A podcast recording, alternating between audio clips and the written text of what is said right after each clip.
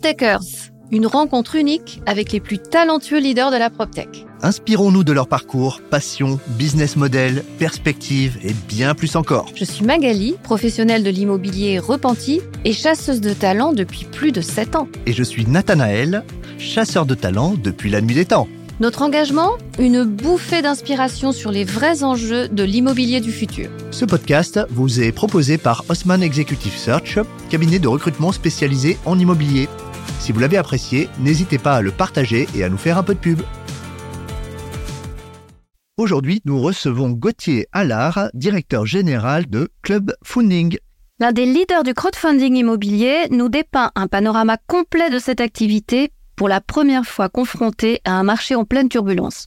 Et selon Gauthier, un marché d'opportunités pour Club Funding. Bonne écoute les amis. Bonjour Gauthier, et peux-tu nous présenter ta PropTech Oui, avec plaisir. Alors ça s'appelle euh, Club Funding, ça existe depuis euh, maintenant euh, 8 ans et Club Funding a été euh, créé pour euh, donner accès à des investisseurs l'opportunité d'investir dans des projets immobiliers et de recevoir des rendements donc on a démocratisé l'investissement en immobilier et on a vraiment voulu simplifier cet investissement. Vraiment en quelques clics sur notre site, on peut investir dans des projets immobiliers et avoir des rendements quand même élevés. On est alors l'année dernière en moyenne à 10%, cette année on a augmenté les taux, on est plutôt en moyenne à, 11% et on reçoit des coupons mensuels. Et c'est des projets assez court terme, on est en moyenne euh, autour de 24 mois, parfois 36 mois, et parfois on a des projets aussi beaucoup plus courts de, de 6 mois, ce qui correspond à la durée de vie d'une opération euh, immobilière. Et qui sont tes clients? C'est Nathanaël, c'est moi, c'est tout le monde, ou il y a un ciblage avec un positionnement précis? Alors on a vraiment deux types de clients. On a les euh, clients qui empruntent, donc les marchands de biens et les promoteurs immobiliers. Et on a les clients qui investissent, euh, donc on a tous euh, les investisseurs, des particuliers, euh, on a aussi des family office qui investissent, des institutionnels également. On a une base d'à peu près 40 000 investisseurs aujourd'hui, ça augmente fortement au fil des années. Et au niveau des entreprises qu'on finance, on a à peu près 300, 300 clients. Et il y a une tranche d'âge particulière? C'est ceux qui font pas de la SCPI C'est ceux qui sont plus jeunes? Ou au contraire, euh, une CSP précise euh, C'est quelle sorte de clients c'est, c'est vraiment très ouvert. On a tout type de clients parce qu'on peut investir à partir de 1000 euros. Et à côté de ça, on a des investisseurs qui vont investir même parfois des tickets de plusieurs millions d'euros sur un projet. Donc c'est très large et on les rassemble pour financer euh, des, projets immobiliers.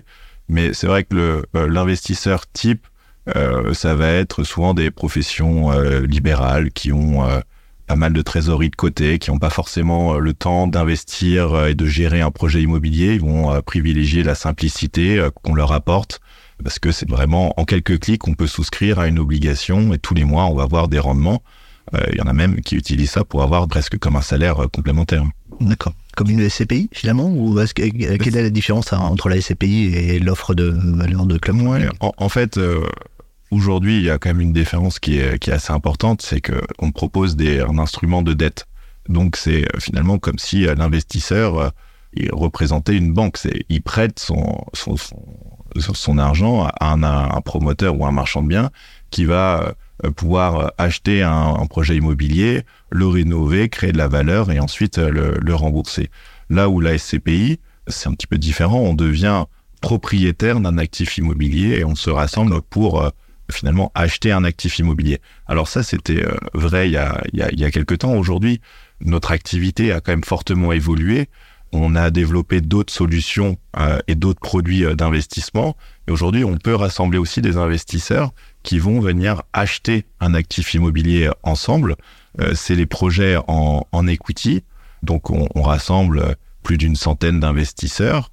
On sélectionne un asset manager qui va donc venir nous proposer des, des, actifs immobiliers que le comité de, de club funding va sélectionner et ensuite proposer à nos investisseurs.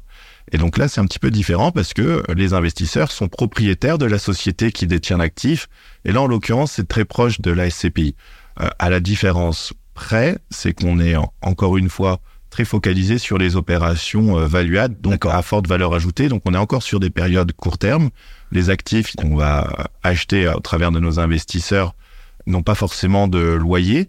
il faut parfois réaliser des négociations avec les locataires pour ensuite faire des travaux et, revendre. Par contre, la rentabilité va être un peu plus forte. On est sur des TRI cibles de 15%. Euh, sur cette typologie d'investissement. Donc 15%, c'est quand même élevé. C'est élevé. Hein. Euh, donc le TRI, c'est vraiment le, le, rendement de l'investissement et c'est un TRI qui est annuel. Donc euh, c'est 15% par an. C'est énorme. Et euh, quel est un petit peu le, le, le volume de, de, projets proposés à tes investisseurs? Et peut-être deuxième question, c'est quel est le montant moyen d'investissement d'un investisseur sur tes 40 000 investisseurs? Qu'est-ce que c'est quoi le, montant moyen? Le, Alors le, le montant moyen, c'est à peu près 5 000 euros par investisseur. D'accord. Et euh, on en propose très régulièrement. Hein. L'année dernière, on a financé 300 euh, projets. Ça représente 500 euh, millions d'euros d'investissement. Et cette année, on pense que on va atteindre à peu près les, mêmes niveaux. ça va être à peu près 500 millions d'euros d'investissement également, et pour le, même nombre de, projets tu me détrompes. J'ai l'impression que par rapport à, à, la SCPI, c'est assez impressionnant parce que pour moi, l'immobilier, c'est du long terme et c'est plutôt des rendements entre 3, 5% pour simplifier. Et, et là, c'est du court terme parce que c'est de la dette, effectivement, et avec des rendements beaucoup plus élevés. Est-ce que c'est pas ça le gros avantage euh, de ce produit? Alors, effectivement, c'est. Euh, Mais avec un risque associé. Avec un risque associé, bien sûr. Exactement, c'est vrai que. Tu peux pas tout avoir dans la Bien sûr, le risque. Il y a un risque qui est, qui est plus élevé que, que les SCPI. Alors ça, encore une fois, à nouveau, c'était très vrai il y a un an. Aujourd'hui, avec ce qui se passe sur les SCPI, euh, on peut avoir des doutes euh, finalement sur le risque de l'investissement dans les SCPI. Mais le gros avantage de, de, de c'est qu'on permet aux investisseurs de sélectionner les projets dans lesquels on investit. Et on peut vraiment, en fonction du projet, euh, euh, du risque, investir un ticket plus ou moins important. Donc il faut évidemment diversifier, mais nos investisseurs en moyenne investissent sur plusieurs projets, alors que souvent dans une SCPI, on sélectionne une, on va mettre un gros ticket, on dit bon, j'ai fait mon investissement en SCPI euh, cette année ou même sur plusieurs années. Euh, même. Elles sont, oui, bien sûr, elles sont diversifiées, mais l'investisseur ne sélectionne pas les, les, actifs. Et aujourd'hui, ça peut être une problématique des SCPI, c'est qu'on s'aperçoit qu'étant donné que certaines SCPI avaient fortement collecté, elles ont peut-être été poussées à acheter euh, dans des périodes. Bon, maintenant, c'est plus facile à dire quand. mais bon, l'année dernière, il y a quand même eu des gros investissements d'SCPI sur des projets, euh, par exemple des bureaux euh, en périphérie de, de ville. Aujourd'hui, c'est compliqué de, de, gérer ces actifs. Donc le gros avantage de Club Funding, c'est de pouvoir sélectionner euh, les projets. Typiquement, on va mettre en place un deal en equity. Ça va être un deal qui est extrêmement bien situé, un immeuble en bloc qui est dans le huitième, rue Marbeuf. On donne vraiment accès et l'investisseur peut se dire j'achète une part d'un immeuble qui est situé euh, euh, rue Marbeuf. Euh, donc c'est et donc avec un sous-jacent qui présente un risque qui est mesuré. Il y aura toujours un, il y aura, il y aura toujours l'actif et la localisation en cas de, de, problème. Oui, tout à oui, mais ça sous-entend aussi que c'est des investisseurs qui connaissent un peu le marché et qui le suivent. Alors que la SCPI, c'est le principe de la gestion collective, de faire confiance à un gérant et de pouvoir s'exposer à un marché dont on maîtrise pas forcément l'évolution. Alors, euh, veux dire oui et non parce qu'on essaye de vulgariser euh, au maximum euh, nos, nos, dossiers. On a vraiment une présentation qui est assez complète. On présente euh, l'opérateur qui va gérer l'actif. On présente évidemment aussi l'actif. donc c'est un document qui va faire à peu près 20 pages. On communique à l'investisseur et ensuite il peut il peut investir. Après si vraiment le, la contrainte finalement c'est plus de de suivre, de se connecter sur la plateforme, de pouvoir regarder à chaque fois deal by deal et de prendre un petit peu de temps quand même pour, euh, pour regarder euh, les, les dossiers. Euh, si l'investisseur souhaite entre guillemets ne pas s'embêter à regarder chaque actif, on a aussi d'autres solutions. Les fonds, voilà exactement. Mutualiser le. Tout à fait. On a une société de gestion aussi dans le groupe parce qu'on est un groupe avec plusieurs sociétés. On a donc une société de gestion qui gère des fonds d'investissement on a plusieurs fonds euh, en cours. On a déjà un fonds de 35 millions d'euros qu'on a totalement investi. On a un fonds euh, de 100 millions d'euros qui est en cours de collecte et d'investissement. Donc ça, ça permet à un investisseur qui, par exemple, souhaite euh, investir 50 000 ou même 100 000 euros, ou même des tickets inférieurs, on peut investir à partir de, de 20 000 euros, et on va diversifier pour lui son, risque en investissant dans différents projets. Et la société de gestion, si on l'a créée, c'était aussi pour avoir accès à des investisseurs institutionnels. Et on vient de, lancer très récemment, c'était euh, donc la, semaine dernière, euh, un fonds euh, unitranche qu'on a structuré avec une banque qui s'appelle donc Citi, qui est un des, leaders. C'est un fonds de 120 millions d'euros qu'on va pouvoir déployer, qu'on peut déjà d'ailleurs déployer. On a fait notre premier investissement pour financer et soutenir les marchands de biens qui réalisent des opérations. Et là, en l'occurrence, on va financer entre 80 et 90% de, du besoin pour l'acquisition. Donc on vient là pour le coup se substituer euh, aux banques. C'est super. Hein, plus à la clientèle professionnelle. Et là vous offrez des super rendements j'imagine parce qu'aujourd'hui euh, la, banque qui est de moins en moins présente sur le marché immobilier euh, se substitue à elle, ça, ça présente j'imagine une contrepartie de performance sur le TRI. Oui alors là en l'occurrence du coup c'est tout est tout est figé. On a le, le, fonds est déjà levé et c'était ouvert aux investisseurs qui avaient des capacités d'investissement assez importantes, mais on est sur euh, des, des, rendements pour les, pour les privés qui ont investi dans le fonds de l'ordre de 10%, mais le fonds, étant donné qu'il est leveragé euh, avec, euh, avec une banque, va pouvoir financer les opérateurs à un, un taux qui va être de 6% plus Euribor, même c'est 6,5 plus Euribor. Donc c'est quand même assez cher, mais nos financements d'une manière générale sont assez chers par rapport au financement bancaire. Enfin, et encore une fois, ça c'était plus le cas il y a encore un an. Aujourd'hui, le scope entre les financements bancaires et les nôtres euh, c'est euh, à, à, diminuer.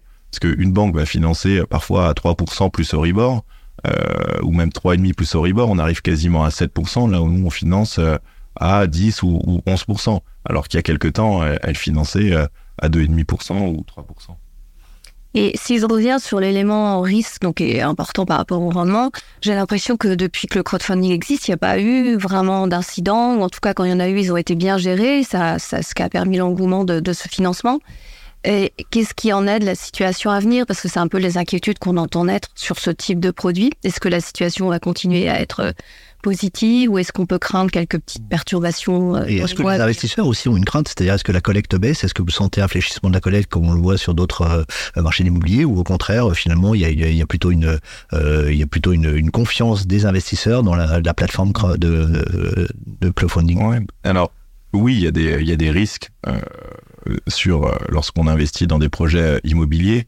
Euh, il y en a finalement eu très peu euh, pendant la, la période qu'on a vécue, bah, tout simplement parce que l'immobilier euh, n'a fait euh, que, que d'augmenter. Donc lorsqu'on réalise une opération sur trois ans et que le prix de l'immobilier augmente de 5% par an, Ça, finalement mécaniquement, ouais, même un problème, on gagne de l'argent. Alors mécaniquement, pas tout à fait, mais c'est surtout quand les taux sont, sont très faibles euh, et n'évolue pas et ont même plutôt tendance à, à, diminuer à cette époque. Du coup, euh, on gagnait sur les, les, deux tableaux. Bien sûr. Donc tout était figé. Là, la complexité, euh, elle est, elle est double. C'est que d'une part, les prix ont tendance à, à, diminuer. Quand je dis tendance, c'est plutôt, on peut même parler plus franchement, c'est des baisses, baissent, baissent complètement. et en plus de ça, les frais financiers augmentent parce que les marchands de biens et les promoteurs empruntent avec des taux variables. Euh, donc initialement, quand ils ont lancé l'opération euh, il y a un an ou deux ans, euh, ils avaient anticipé 3% de frais financiers bancaires. Finalement, aujourd'hui, ils se retrouvent à payer des, intérêts de, l'ordre de 6%.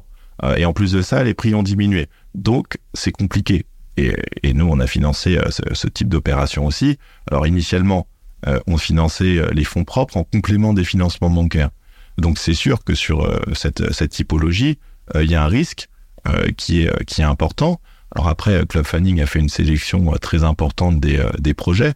Donc on a une quinzaine de personnes en interne euh, qui vont analyser euh, tous les projets. On a donc il y a plusieurs niveaux de sélection. Il y a déjà même l'équipe commerciale qui sélectionne les projets. Ensuite, les équipes d'analyse qui les sélectionnent à, à, nouveau.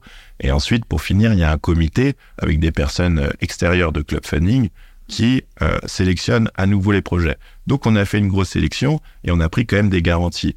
Alors c'est vrai qu'au début, les garanties, c'était plutôt des garanties caution personnelle avec des garanties euh, corporate. Mmh. Mais lorsqu'on a des difficultés, qu'on a un promoteur immobilier, qu'on n'arrive plus à vendre, qu'on se retrouve un petit peu euh, étranglé par les frais financiers, ben c'est compliqué. Donc nous, on, on, négocie avec eux, on essaye de trouver d'autres opérations qui peuvent nous permettre d'être remboursés, voilà, on passe beaucoup de temps sur ces sujets. Mais oui, il y a un risque parce que normal, il y a un. C'est voilà.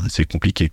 Euh, on a oublié, on a oublié quand même, euh, excuse-moi de te couper la parole, mais on a oublié qu'un rendement élevé euh, était associé à un risque en fait. Et comme le, comme tu le disais justement, l'immobilier progressait, les taux baissaient, et donc on était dans une espèce de, de, de, martingale absolue où on pouvait avoir un rendement fantastique avec un risque perçu qui était très faible. Bien sûr. Et à un moment, le marché rattrape mmh, un peu le, le, le couple rendement-risque. Donc, ouais, tout à fait. Donc ce qu'il faut, ce qui est, ce qui est important, c'est réagir et s'adapter au nouveau marché. Alors déjà, on a réagi en recrutant euh, beaucoup de personnes sur la partie euh, suivie. Il y a, il y a plus d'une dizaine de personnes qui suivent toutes les opérations de, de club funding.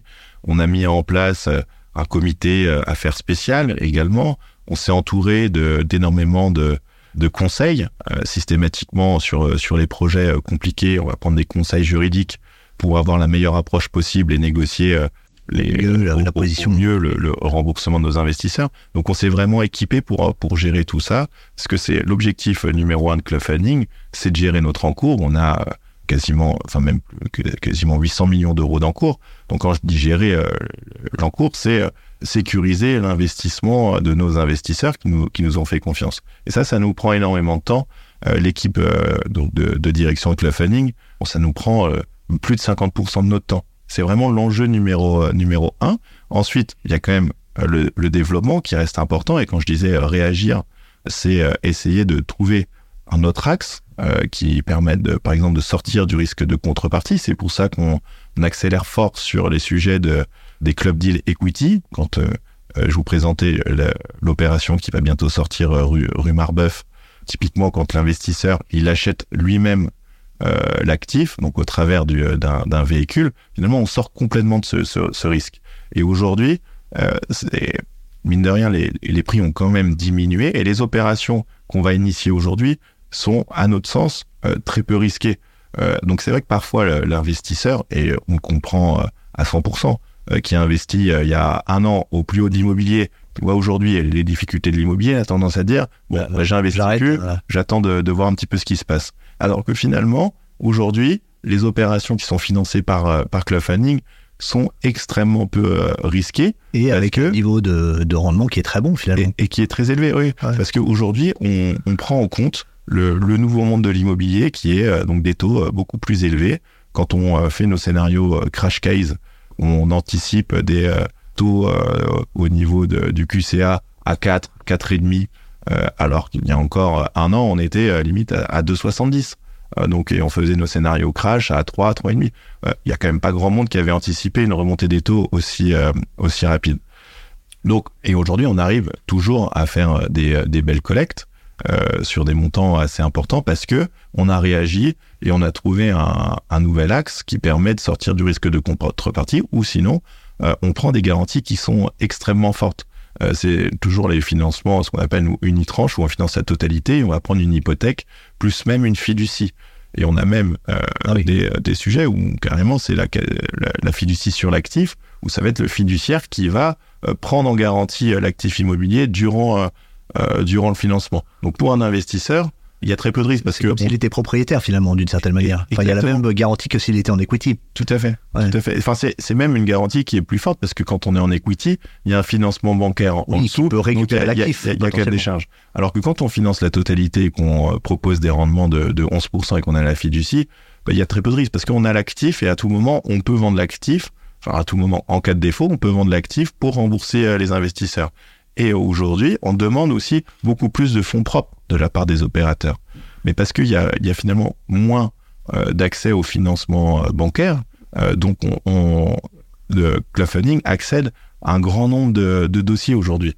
des opérateurs qui avaient l'habitude de se faire financer avec des banques à 80% de, de, LTV, donc mm. de, de, de, dette sur, sur l'actif, bah, viennent nous voir en nous disant bah, finalement la banque elle me propose que, que 50%, euh, j'ai pas forcément l'equity, est-ce que vous pouvez me financer mon, mon, mon equity avec de la dette?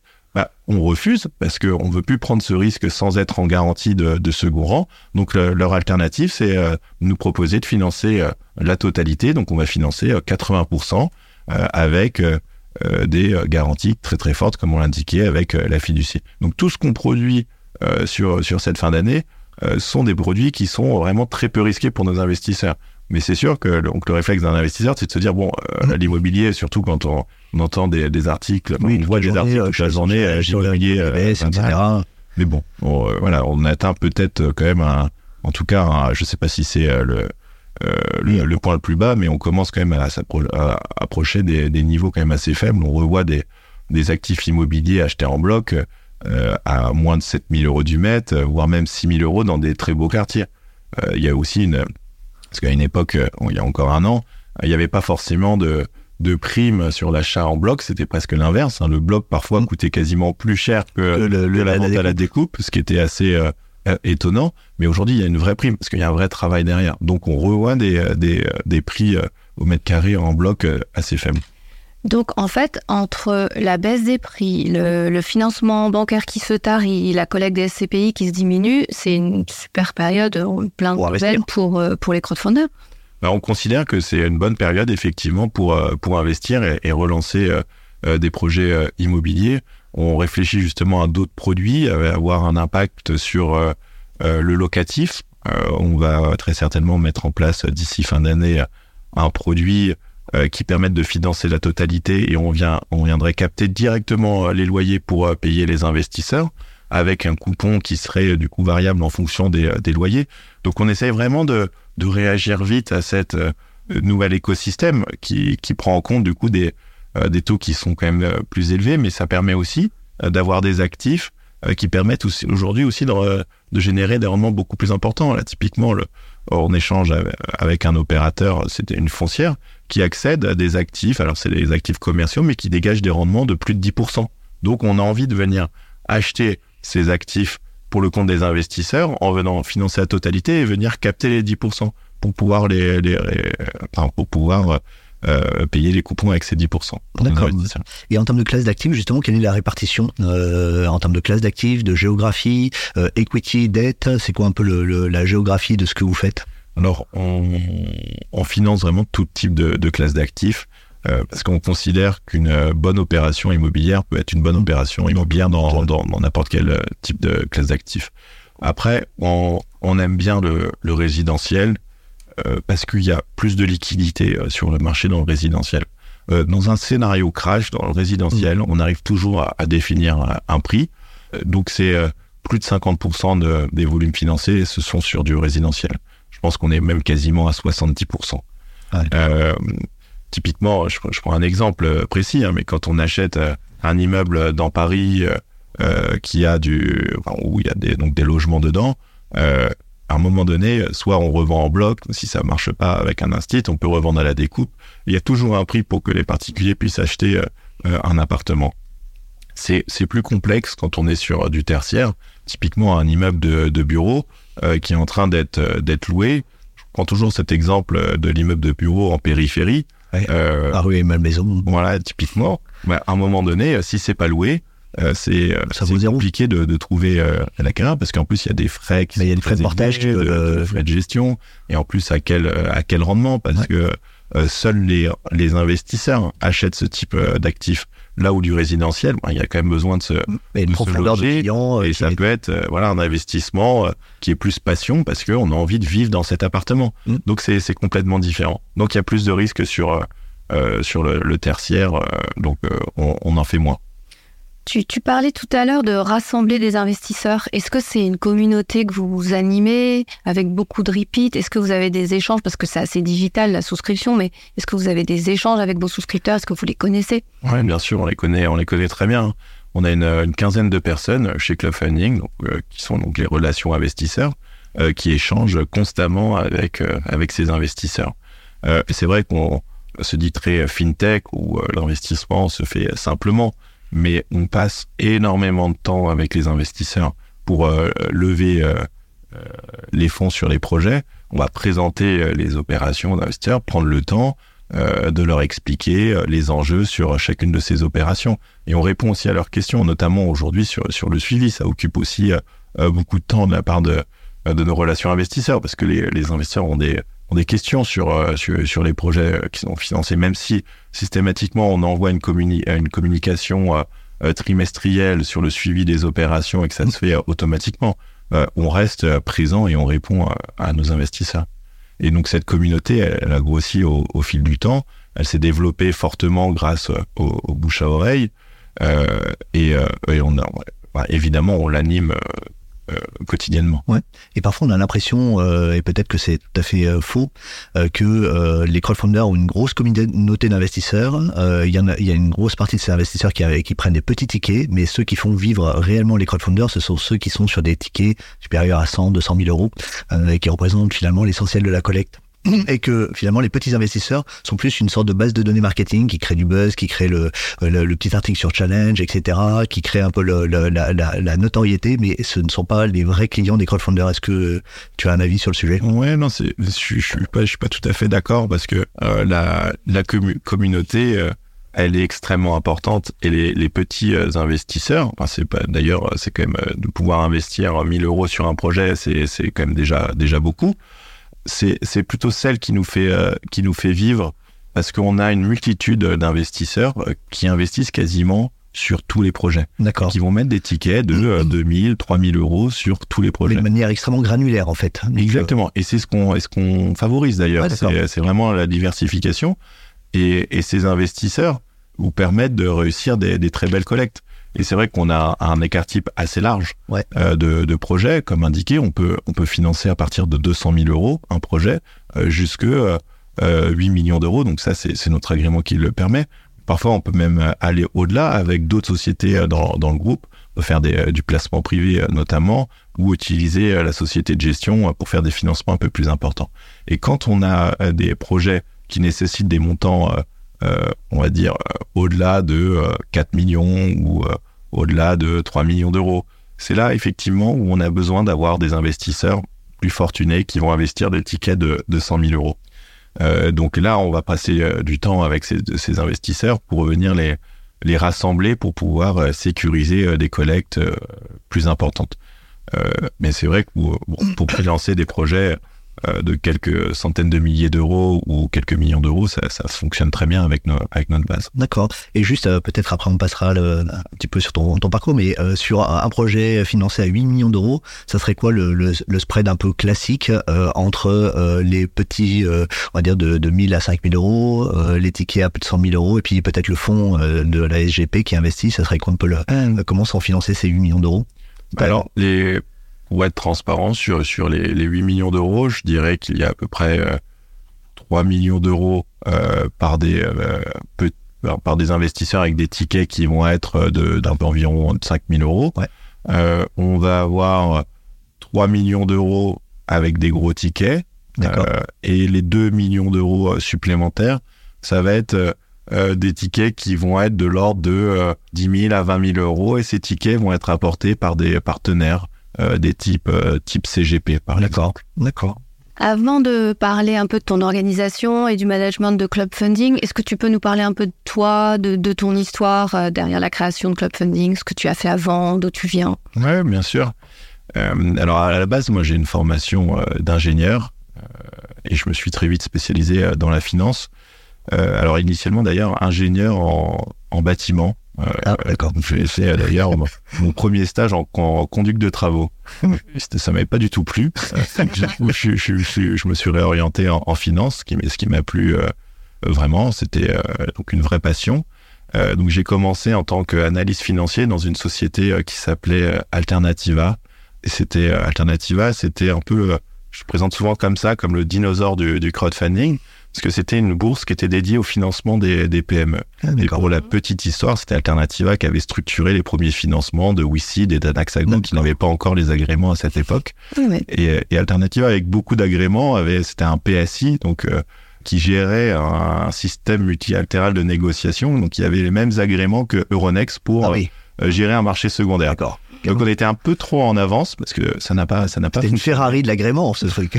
bah, c'était une Ferrari, mais qui n'arrivait plus à rouler malheureusement à un moment donné, euh, parce que le, le, marché était un petit peu euh, différent euh, à l'époque, et c'est surtout qu'on s'était focalisé sur le financement des PME. Donc j'analysais des PME, on faisait des levées de fonds equity. Ensuite, donc j'ai rejoint Club Funding, c'était début 2017, donc c'est pas moi qui ai créé directement Club Funding, mais j'ai rejoint Club Funding à ses débuts. Il y avait cinq personnes. Euh, Pour revenir dans l'immobilier. Alors, pas dans la construction, mais dans l'immobilier. Alors, pas tout à fait, c'est ça. Pas l'immobilier au début. Non, non, non. Au début, donc crowdfunding, on avait créé donc crowdfunding pour financer des PME de tout type de PME. C'est vrai que beaucoup de crowdfunders sont venus à l'immobilier dans un deuxième temps. Ouais, tout à fait. Mm. Donc on voulait financer via de la dette des PME et être une plateforme obligataire qui permettait à des investisseurs de placer leur épargne dans l'économie réelle et de financer donc vraiment tout type de PME. Mais très vite, on s'est spécialisé en, immobilier, euh, tout simplement parce qu'on s'est rendu compte euh, de deux choses. Donc, analyser un projet immobilier, c'était plus simple qu'une PME. Une PME, on passait énormément de temps à comprendre. Oui, c'est presque du due diligence. Mais c'était des due diligence très très longues. Parce qu'à chaque fois, il y avait un business model différent. Euh, il fallait regarder les BP. Et donc, c'est euh, l'artisanat de luxe, mais qui coûte extrêmement cher. Et tout à fait. Et c'est surtout que euh, on avait en tête de proposer des, des rendements élevés à nos investisseurs de l'ordre de, de 10%, et qu'une PME, lorsqu'elle emprunte, bah, elle emprunte à des taux qui sont quand même plus faibles parce qu'elle a moins de rentabilité. Et le grand enjeu d'une PME, c'était le remboursement. Bien sûr. La PME nous disait, bon, bah, je veux un financement sur 5 ans. donc, on faisait des, des, BP à 5 ans. Et quand on, on essayait d'avoir le remboursement à 5 ans, on se dit, bon, alors quelle est la génération de cash qui va permettre le remboursement à 5 ans? Et dans, dans, dans, un BP d'une PME, c'est très compliqué parce qu'il n'y a pas un événement, il n'y a pas une vente de, de, quelque chose qui permet de, de dégager suffisamment de cash. Là où euh, un projet immobilier, bah, c'est la vente visible. C'est on achète, j'ai besoin de cash et je vais vendre et ça va me dégager tant de, euh, tant de rentabilité et ça va pouvoir me payer, me rembourser largement le, le financement plus, plus les intérêts. Donc plus facile à analyser, ça c'est le premier aspect. Et le deuxième aspect, bah, finalement qui est assez euh, euh connexe, c'est aussi beaucoup plus lisible pour un investisseur. Donc les investisseurs, surtout que, que l'immobilier pour les Français, euh, ça parle à tout le monde. Tout le monde a envie hein, d'investir dans l'immobilier. Donc ça a très bien fonctionné au niveau des investisseurs. Donc on réalisait des collectes beaucoup plus facilement sur, sur l'immobilier. Avec une, une, analyse et un coût de traitement de l'information beaucoup plus faible. Et en plus avec une répétition, il y a une courbe d'apprentissage sur euh, comment on analyse un dossier immobilier. Tout à fait. Et c'est surtout qu'il y a du, du, vrai, du récurrent sur un acteur immobilier. Un acteur immobilier euh, qu'on va financer une fois va faire... Euh, deux, trois, quatre opérations par an. Euh, là où une PME, on passe trois mois à analyser ses BP, euh, va avoir un besoin euh, instantané et va avoir peut-être va faire appel à vous peut-être deux ans plus tard. Bien sûr. donc donc on s'est vraiment concentré sur sur l'immobilier et pour revenir donc sur ma formation, je me suis très vite donc spécialisé aussi en immobilier. J'ai suivi une formation au sein de l'ICH, mmh. qui est comme un, un, MBA sur sur trois ans en immobilier, en droit juridique d'ailleurs appliqué c'était assez intense, hein, ces, ces, premières journées. C'était les formations continues, c'est le soir. C'est ça, le cours du soir. C'était à partir de 19h30 jusqu'à 21h30, euh, trois fois par semaine pendant trois ans. Mais euh, mais c'était extrêmement euh, enrichissant. Euh, ça me permettait de euh, comprendre toute la complexité du montage d'une opération immobilière. Parce que même si on, on vulgarise pour nos investisseurs, mais c'est quelque chose, c'est un domaine qui est très complexe et très large. Euh, est protéiforme en plus, il y a des, des notions de.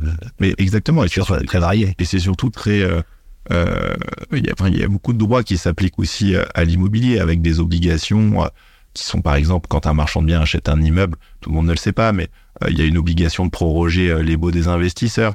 Alors que, que certains en étaient assez surpris, ils nous disaient, bah là, je vais, je vais négocier des évictions, là, son bail arrive à échéance. Bah, en fait, non, parce que c'est prorogé automatiquement. Sur les promoteurs, il y a, il y a évidemment beaucoup d'étapes aussi à respecter avec des obligations d'assurance. Donc tout ça, on, vérifie tous ces, tous éléments-là. Il fallait évidemment être au courant de tout ce qui se pratiquait. Donc c'est pour ça que je me suis formé en immobilier.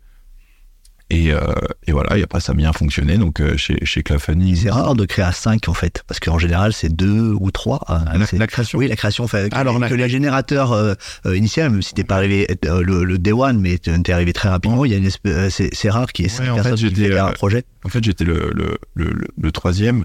Le premier, donc c'est David Perronin. C'est une histoire, c'est un groupe familial à la base. Euh, parce qu'il y a une société euh, historique dans le groupe qui s'appelle Profina qui fait de la défiscalisation en Girardin industriel? Donc c'est les, euh, les parents de, de, David qui avaient créé cette société. Donc on avait déjà un certain nombre d'investisseurs. Et c'est une société qui existe depuis 20 ans. D'accord. Mhm. Donc à la création de Clubfunding, on a pu capitaliser sur l'historique de, de, cette société pour venir leur présenter un nouveau produit. Euh, et donc, euh, David avait initié la création de cette société. Ensuite, euh, donc David Perronin, il y a David Elnouchi qui, qui a rejoint très vite le, le, projet et ensuite moi pour, pour développer toute la partie commerciale. mais à l'époque où, où j'ai rejoint, donc en début 2017, euh, il y avait eu quand même quelques premières opérations qui avaient été faites, mais c'était très faible. Très faible, quelques centaines de, de, milliers euh, d'euros.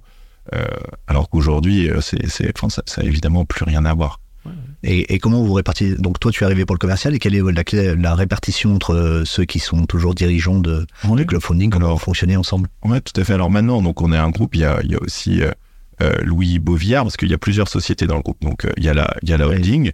Euh, David Perronin est président de, de, de, cette holding et du groupe. Euh, il y a une activité, donc, euh, donc Profina a été repris par Louis Boviard, qui nous a rejoint il y a plusieurs années maintenant. Euh, il gère également une autre activité qui est le recouvrement de, de créances, euh, qu'une activité connexe. David Elnouchi s'occupe de la société de gestion, est président de la société de gestion. et donc, et moi, je suis donc directeur général de, de, de Club Funding, euh, qui est euh, la société, euh, la plateforme. De, la plateforme. C'est vrai qu'on a centralisé beaucoup de choses au niveau de la plateforme. on a centralisé le sourcing des produits. On a centralisé aussi les relations investisseurs et centralisé également toute l'analyse des, des projets et tout aussi le la gestion service, opération, euh, exactement.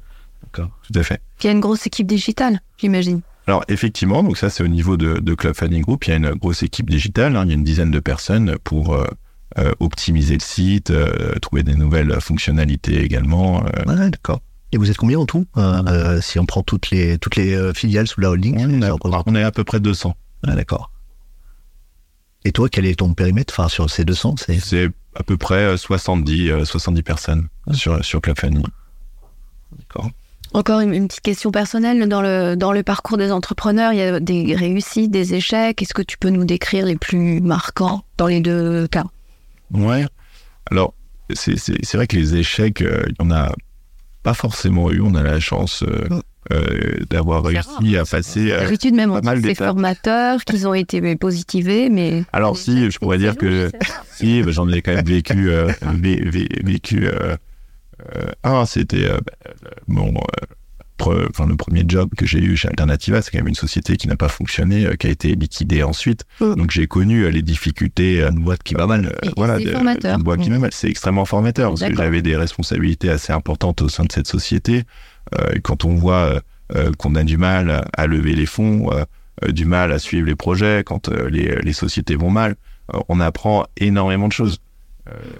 mais la, la différence est euh, c'est pour ça que je ne considère pas forcément que ce soit un échec euh, personnel parce que j'étais pas à la direction de cette société et j'avais pas la capacité euh, de pouvoir euh, réagir sur certains sujets. C'était, bah, on, on, écoute aussi parfois ce qu'on qu dit et on, on suit. Bah, typiquement, un, un, des points, c'était que cette société n'avait souhaitait pas financer de, de l'immobilier. Donc, donc c'était un, un un, un, des, un des points. Et finalement, bon, les PME, c'est quand même un marché qui est plus compliqué euh, à, à, structurer que, que l'immobilier. Donc, euh, donc voilà, ça c'était, on va dire, un échec. Et après, des succès, il y en a eu beaucoup euh, chez, chez Club Funding. Euh, déjà, il y a, il y a les, les succès de, de, collecte parce que systématiquement, le, le seuil fixé par l'AMF a augmenté euh, durant ces, ces dernières années. Aujourd'hui, il va, il va baisser, mais euh, donc il était passé au début, initialement c'était 1 million d'euros, puis après 2 millions 5, puis ensuite 8 millions d'euros. Euh, et à chaque fois, quand on s'engageait sur un nouveau projet, il y avait un, euh, comme, un, comme un risque, c'était un gros challenge de, de, de, de euh, rassembler suffisamment d'investisseurs pour pouvoir euh, financer l'opération. Et, et, systématiquement, quand on est devant aussi l'opérateur immobilier et qu'on s'engage sur un montant, alors à l'époque c'était de, de 2 millions d'euros, je me souviens bien de, de l'opération, c'était un bel immeuble situé dans le 11e, euh, on est on est convaincu qu'on va y arriver, mais il y a quand même une forme de doute parce qu'on l'a encore jamais fait. Et finalement, ça s'est ça extrêmement bien passé. Et au même titre, quand on s'est engagé sur euh, une opération à 6 millions d'euros, c'était la première fois aussi qu'on dépassait les 2 millions 5. De passer de 2 millions 5 à, à 6 millions d'euros, c'est euh, c'est un enjeu. Euh, on devait euh, du coup euh, s'équiper de, de, partenaires, donc c'était aussi nouveau de réussir à rassembler autant d'investisseurs avec des typologies différentes et on a, on a réussi à le faire. Donc ça, c'était au niveau des collectes, mais c'est surtout aussi au niveau des remboursements. Et ça, c'est les gros succès de, de Club Funding, c'est que donc on a financé un peu plus d'un milliard d'euros, même. ça doit être. c'est impressionnant.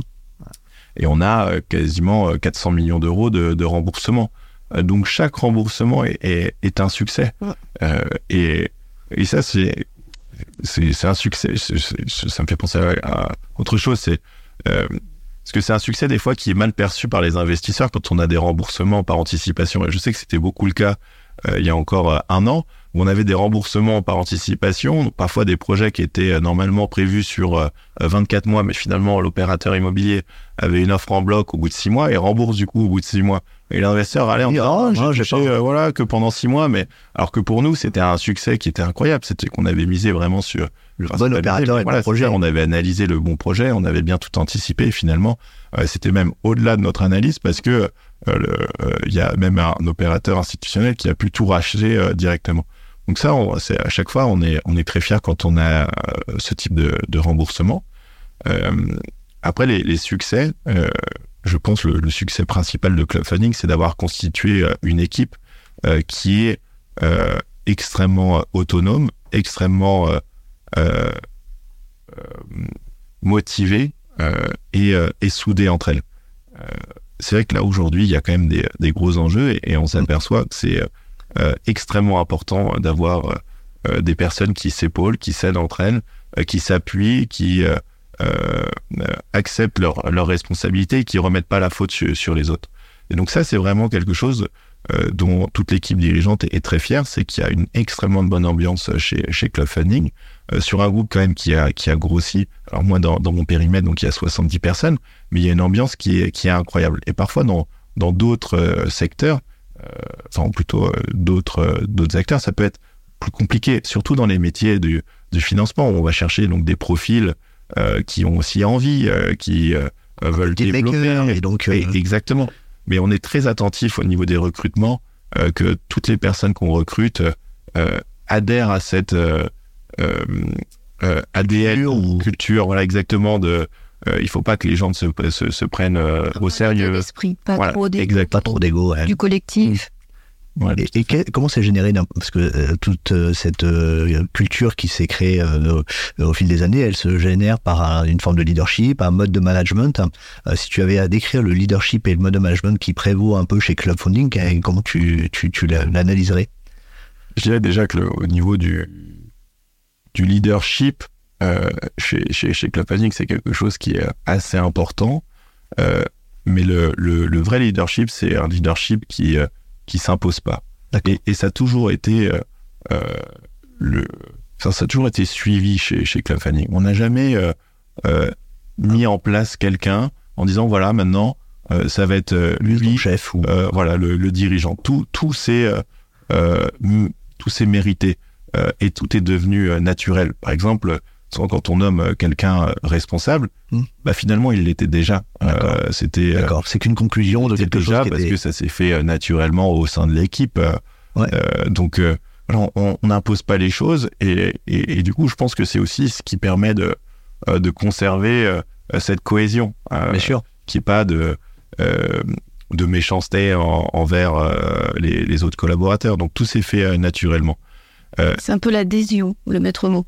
Et, l'exemplarité, en fait, c'est l'exemple, et puis petit à petit, les choses se font naturellement comme un fruit mûr. Il n'y a pas de, on dit pas, on va faire euh, en chambre une organisation, il va y avoir euh, chef 1, chef 2, chef 3, on les recrute en externe et on les impose à des personnes qui sont peut-être là depuis longtemps et qui ne trouvent pas très légitime que quelqu'un vienne échappoter en connaissant un peu moins le sujet que. Tout à fait. Et, et moi, peut-être plus personnellement, je ne sais pas si tout le monde partage ce, ce sujet, mais je dirais que moi, mon, mon management, il est très euh, basé sur euh, la motivation. C'est euh, vraiment le, le, le, facteur que, que, j'ai toujours en tête. Il faut motiver les gens. On peut pas demander à, de, de, de, enfin, quelque chose à quelqu'un sans qu'il soit motivé pour le faire. Ouais. Donc systématiquement, essaye de trouver l'axe et l'angle euh, qui, permettent à briller les yeux en fait, qui va générer de l'énergie. Tu veux dire en fonction de sa personnalité, la, de, du collaborateur, ou en fonction du projet de manière, euh, de manière générale, c'est euh, euh typiquement, je prends, je prends un exemple. Euh, on, on, a financé euh, récemment le projet du l'acquisition du, du BHV, une partie. donc, enfin, on a en tout cas collecté les fonds dessus. c'est et, et justement, c'était mon ma recherche était d'essayer de trouver un projet qui va fédérer les gens, motiver les gens, parce que c'est euh, tout le monde est fier de se dire j'ai participé au financement de, de cette opération. Euh, un autre sujet, par exemple, je reviens sur l'exemple de euh, rue Marbeuf, l'equity, c'est de trouver des, des projets qui euh, euh, dont, dont, tout le monde adhère en disant oui c'est un beau projet, on a tous envie de le faire. c'est c'est vraiment chouette de pouvoir permettre à des investisseurs d'investir et d'acheter un actif aussi bien placé, bien sûr. aussi peu cher et qui permettent de dégager 15% de rendement. ça, ça joue. après, sur, sur plein de choses, quand on essaye de faire les dossiers de, de crédit, c'est toujours d'essayer de trouver l'axe qui, qui motive et, et, et clairement de ne pas imposer les choses de ne pas imposer les choses et que voilà que les choses se fassent naturellement mais euh, après j'ai dans chez Club le, le, management est euh, euh, assez c'est un peu ma sensation hein, mais assez effacé parce qu'on a des profils qui sont très autonomes extrêmement performantes et qui savent vraiment bien gérer le, leur, leur sujet et tu les attires par ce biais, sur le fait que vous faites des beaux projets, que vous faites les choses bien. Euh, comment tu attires les talents dont tu as besoin? Euh, Alors, c'est. Euh, euh on les attire parce que euh, déjà, ce qu'on fait, c'est extrêmement intéressant. C'est plus, je ne vais pas dire que c'est un métier passion, parce que c'est peut-être un peu gros, mais en tout cas, on les attire parce qu'il y a des fortes responsabilités. Mmh. et les profils, ça va être peut-être des profils qui vont potentiellement travailler en banque d'affaires ou autre. Euh, mais dans ces euh, sociétés-là, souvent on est on est cloisonné ouais. à quelques tâches. Euh, chez Fanning, on, on, a une vision quasiment à 360. C'est on peut alors après évidemment on est une société structurée. Par exemple, les analyses vont faire les dossiers, mais ils participent au comité. Ils peuvent prendre des décisions et très vite. c'est c'est le cas. On écoute tout le monde. un stagiaire chez Club Fanning va présenter parfois ses, ses dossiers en comité. Euh, alors la décision incombe quand même à, la direction, mais euh, on va prendre en compte évidemment toutes ces remarques. Euh, donc c'est assez assez valorisant. même s'il y a une hiérarchie, c'est pas une hiérarchie qui est très autoritaire. C'est on va vraiment écouter tout le monde sur un pied d'égalité. Donc et donc ça c'est ça c'est plaisant mmh. et ça attire des, des hauts profils. Alors, ensuite, on a surtout au début, euh, on avait plus de, de, mal à recruter parce qu'on était sûrement moins connus. Euh, on avait mis en place un, un, graduate programme et ça, ça a énormément euh, plu euh, au, au, profil qui avait fait donc des, des, bonnes écoles parce que souvent il y a quand même une incertitude sur ce qu'on veut faire plus tard. Donc on les recrutait chez nous et ils passaient six mois par exemple en analyse, six mois en relation investisseur ou et six mois en euh, relation avec les entreprises, en sourcing. Euh, Aujourd'hui, en plus, on a étoffé euh, euh, donc les, les, différentes activités du groupe. Donc parfois, on peut faire six mois dans la société de gestion. Ah, c'est super. Ensuite, six mois euh, dans, dans sur, sur, la plateforme. Pourquoi pas euh... voilà, ouais, Donc ça. il existe toujours le graduate programme. Il existe toujours, oui. Okay. Il, y a, il, y a, encore des. Et il dure six mois, trois fois six mois. C'est ça, oui, tout à okay. fait. Ouais. Et après, on l'adapte. Parfois, voilà, on a eu typiquement un candidat euh, qui a fait six mois dans la société de gestion, euh, six mois au niveau du sourcing de, de club funding. Euh, finalement, il s'est dit bon, bah, c'est, j'ai envie de revenir à la société de gestion. Il est reparti dans la société de gestion et il est resté. Aujourd'hui, il est très heureux. Vous devez pas avoir trop de turnover avec tout ce soin pris pour la gestion des carrières? Non, on en a, on en a très peu. Euh, on a très peu de, de, turnover. Alors, on est arrivé quand même sur un cycle euh, assez, assez récemment. On a eu quelques, quelques profils euh, parce que bon, quelques départs, bon, quelques départs, parce que ça fait 5 ans, euh, qui étaient, oui. voilà, 4, 5 ans qui sont chez, chez Club Fanning, mais très peu. Mm. C'est, c'est, on a vraiment très très peu de, de, turnover. Et quand on part de chez Club Fanning, euh, c'est pour euh, entreprendre euh, ah ouais, ou une, aller sur une nouvelle vie. Typiquement, personne avec qui je travaillais dans, dans, assez proche dans, dans l'équipe, il est parti de chez Fanning parce qu'il allait s'installer à Tahiti. D'accord. donc c'est, c'est vrai quelque chose qui, qui n'a rien à voir, mais aucune personne chez Club Fanning, par exemple, va partir pour aller à la concurrence. Ouais. Enfin, en tout cas, je, je dis pas aucune, ça peut, ça pourrait arriver, mais en ouais, tout cas, c'est très, très rare. C'est enfin, jamais, jamais arrivé. D'accord. C'est jamais arrivé. Ah, d'accord. Parce que euh, ils considèrent euh, qu'ils sont dans une très bonne société de, club, de crowdfunding et pourquoi aller ailleurs euh, si ce n'est pour faire autre chose? Ouais, tout à fait. Tout à fait. Et on prend soin justement de que tout le monde soit soit épanoui chez, chez Club Fanning. C'est extrêmement important. C'est quoi tes, ton ambition pour les prochaines années, pour toi et pour Club Funding mmh. bah, il y en a, il y en a beaucoup au sein de, de Club. Alors personnellement, c'est évidemment de bien développer Club Funding et il y a plusieurs axes. Il y a déjà l'international. C'est vrai que je vais pas préciser quand on, on, parlait de la zone géographique, mais on finance donc partout en France, mais également en Europe, notamment en Espagne, au Portugal, au Luxembourg ou en Belgique.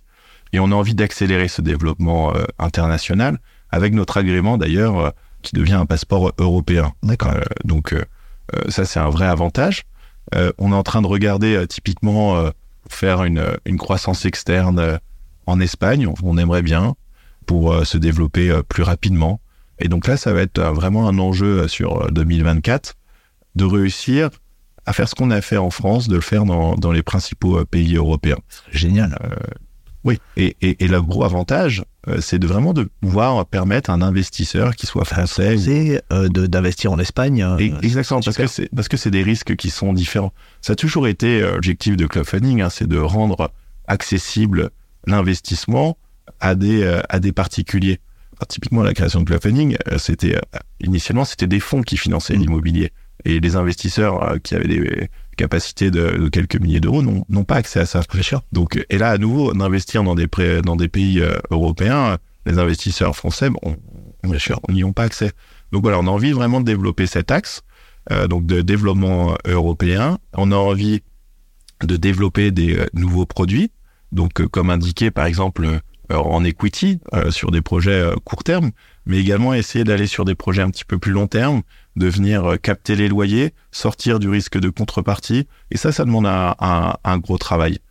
Et bon, demain, par exemple, le club funding de demain, ça sera un club funding qui euh, travaille, qui aura des bureaux euh, dans les principales capitales européennes, qui proposera beaucoup de produits dédiés à l'immobilier, donc de devenir propriétaire des actifs en Espagne, au Portugal, évidemment à Paris, partout en France, de, de, pouvoir aussi investir sur, sur le long terme en venant capter des loyers et qu'on puisse, donc avec le funding, s'occupera de, de, rassembler ces, ces, investisseurs. Et tout ça d'une manière extrêmement simple. Donc c'est vraiment en quelques clics avec un, un gros suivi.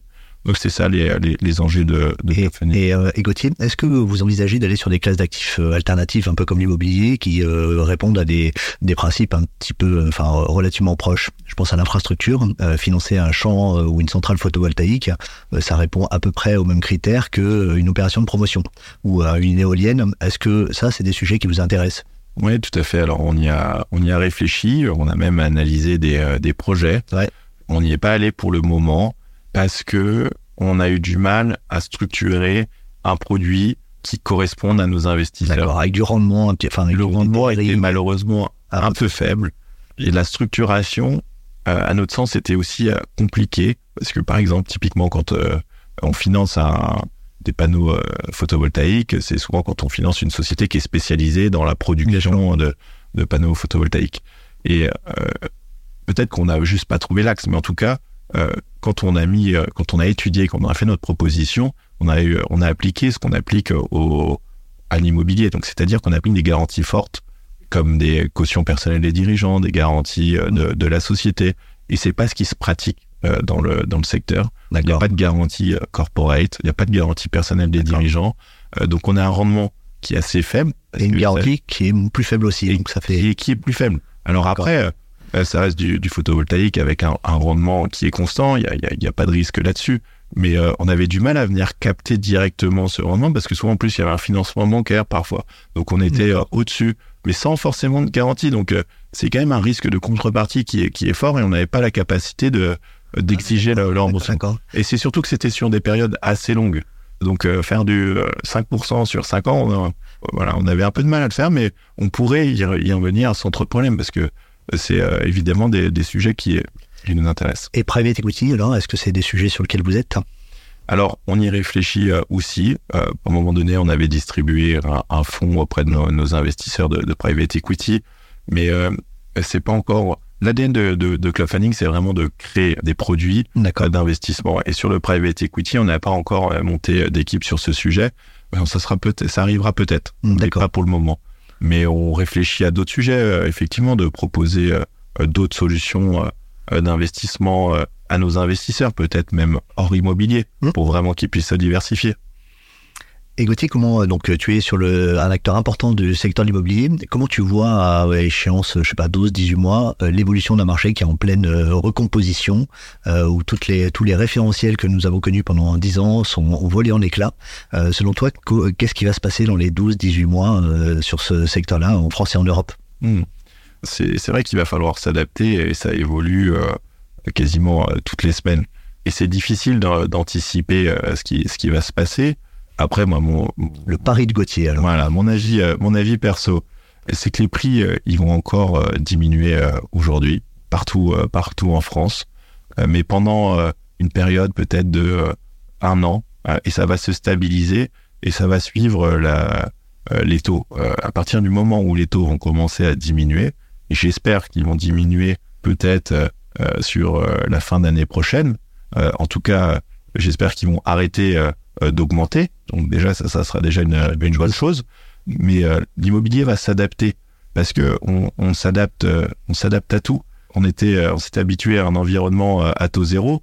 Euh, Aujourd'hui, on est euh, sur des taux euh, d'emprunt qui sont euh, euh, quasiment à 4% quand on emprunte sur euh, sur 15 ans, euh, voire même voire même plus parfois. Donc on va s'y adapter et, et les prix vont vont s'ajuster et les rendements vont et on va exiger des rendements beaucoup plus importants. Donc il va y avoir une, baisse de de l'immobilier, mais il va y avoir aussi des belles opportunités parce que comme on, on dit souvent, c'est euh, sur un actif immobilier, on peut jamais changer le prix d'acquisition. Par Mm. contre, euh, on peut baisser euh, ses frais financiers au, au fil de l'eau. Ouais. Donc, euh, je pense que les gens vont en avoir conscience sur, euh, par exemple, sur l'année prochaine et vont repartir à l'achat malgré le fait que les taux soient élevés et que ça soit compliqué de supporter les frais financiers parce que euh, potentiellement, Dans deux ans, Non. peut-être que ça sera 2,5, 3. voilà, c'est ça, ou dans cinq ans, où ça va re- rebaisser et on pourra renégocier et on aura donc des actifs immobiliers qui ont été achetés peu cher. Euh, Il y a quand même l'inflation, donc les loyers ont tendance à, à augmenter. Donc euh, une fois qu'on emprunte de toute façon à des taux qui sont fixes avec avec l'inflation, voilà, il y a toujours quand même un intérêt à le faire. Ok Gauthier, bah écoute, euh, merci beaucoup pour cette euh, bonne discussion. Notre euh, échange touche à sa fin. Est-ce que tu veux ajouter quelque chose qui te tiendrait à cœur et qu'on n'aurait pas évoqué pendant cette, euh, cette discussion? Alors comme ça, je sais pas, j'ai pas grand chose qui qui qui me vient. Je pense qu'on a fait quand même un un beau tour. euh, Bah oui, tu peux nous citer une petite PropTech coup de cœur, par exemple, ce qu'on s'appelle PropTaker. Est-ce que tu as une PropTech qui te, qui te plaît particulièrement?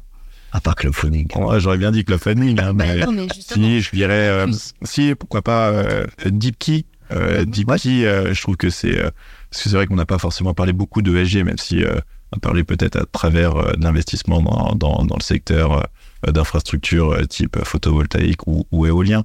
Mais, mais c'est un sujet aussi qui, que Club Funding euh, considère énormément. Et DeepKey a réussi à simplifier les choses parce que typiquement, si Club Funding n'a pas encore, on est en train de mettre une politique ESG, Ouais. mais on aurait aimé pouvoir noter même bien avant tous les projets euh, immobiliers, d'avoir l'impact carbone de chaque projet. Euh, le problème, c'est euh, la complexité d'analyser toutes ces informations et, et DeepKey a simplifié ce sujet en permettant, en branchant assez simplement et d'avoir, euh, de pouvoir analyser les consommations euh, énergétiques des, des bâtiments. Donc euh, euh, voilà, je dirais que c'est c'est très utile dans notre univers. était notre première PropTech interviewée avec Mm. euh, Monsieur Briand. Voilà. Ah bah, génial. Merci pour tout, Gauthier, et à bientôt. Merci, Merci. beaucoup.